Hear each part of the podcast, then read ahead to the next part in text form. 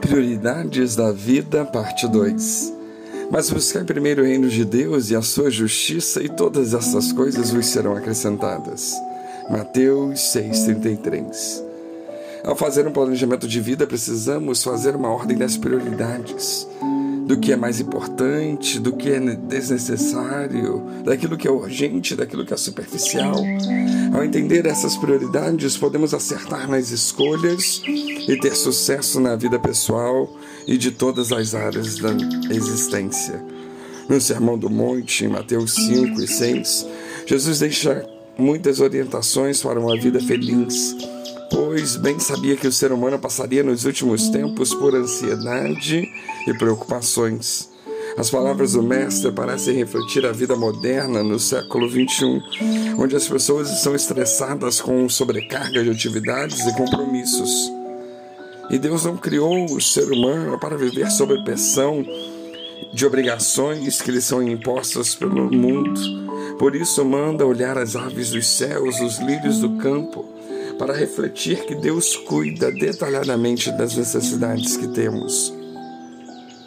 O que é prioridade em nossa vida? Vamos refletir nas palavras de Jesus e entender o que ele ensinou para ser prioridade em nossas vidas. A primeira coisa que Jesus nos ensinou que deve estar no topo da nossa lista de prioridades é o reino de Deus. Em segundo lugar, Jesus ensina que devemos procurar o que é justo, ou seja, tudo que é correto e necessário para a nossa vida. Podemos dar como exemplo disso o trabalho, a saúde, a realização emocional, amizades e estudos. Causas sociais de apoio humanitário também é exemplo de justiça que devem ser colocados em nossa lista de prioridades.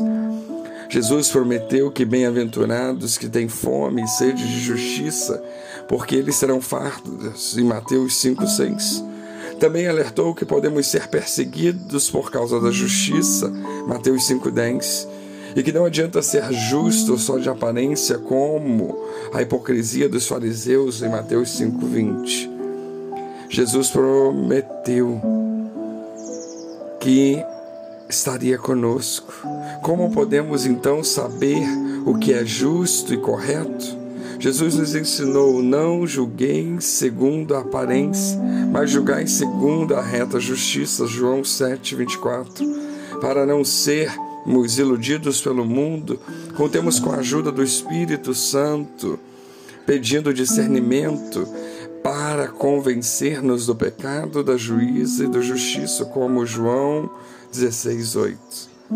Não é possível encontrar justiça em nossas vidas sem primeiro ter o reino de Deus como prioridade, pois somente Jesus nos deu exemplo para demonstração de sua justiça neste tempo presente, para que ele seja justo e justificador daquele que tem fé em Jesus. Romanos 3:26.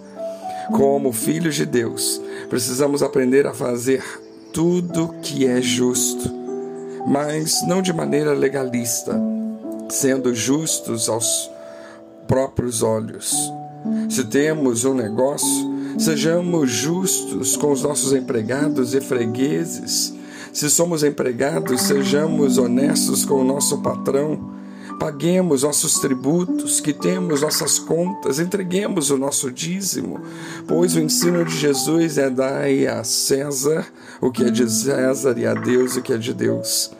Evitemos precipitações em momentos de crise, porque a ira do homem não opera a justiça de Deus.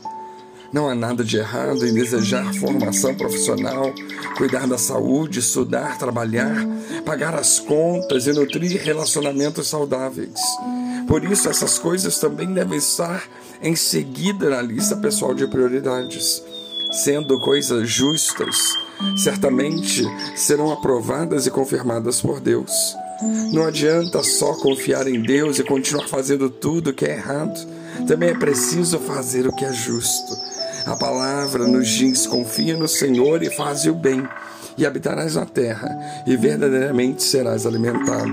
Salmo 37, 3. Portanto, vale a reflexão. Temos buscado o que é justo em nossos planejamentos?